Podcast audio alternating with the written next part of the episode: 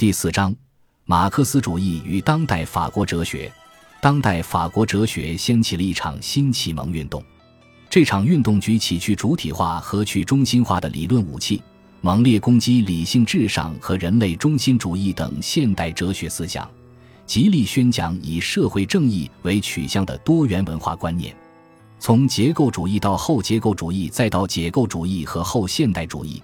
当代法国哲学极力追求的是启蒙的再启蒙，其目标就是对启蒙运动以来的现代性纲领进行反省和批判。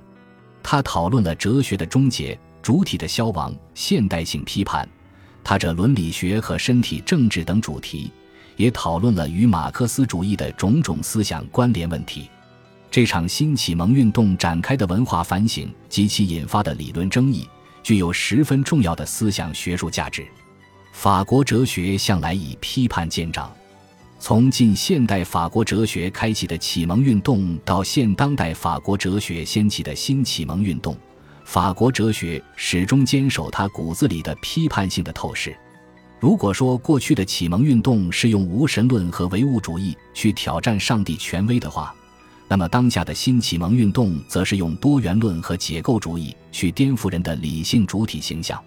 自二十世纪后半叶以来，当代法国哲学逐渐被推到了世界思想舞台的中心。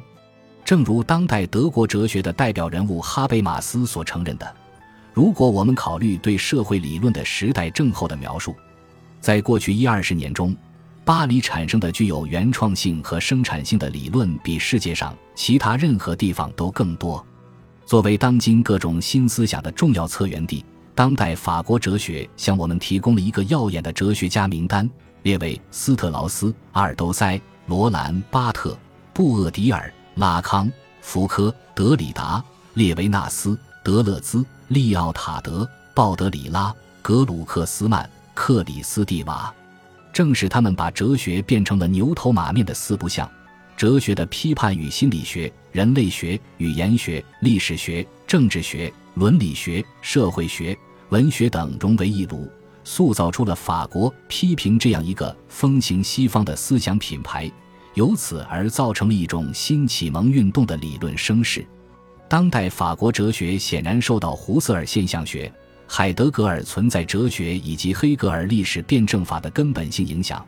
而且还被浸泡在弗洛伊德主义、尼采主义以及马克思主义的思想酒精池中，使其思想活动不仅带有浓厚的哲学思辨色彩，而且还坚守着怀疑主义的理论基调，由此而聚合了一个锋芒毕露的哲学家群体。他们自始至终都关注着现代性问题，关注着当代世界的和平正义诉求。他们试图从思想背后挖出现实苦难的根由，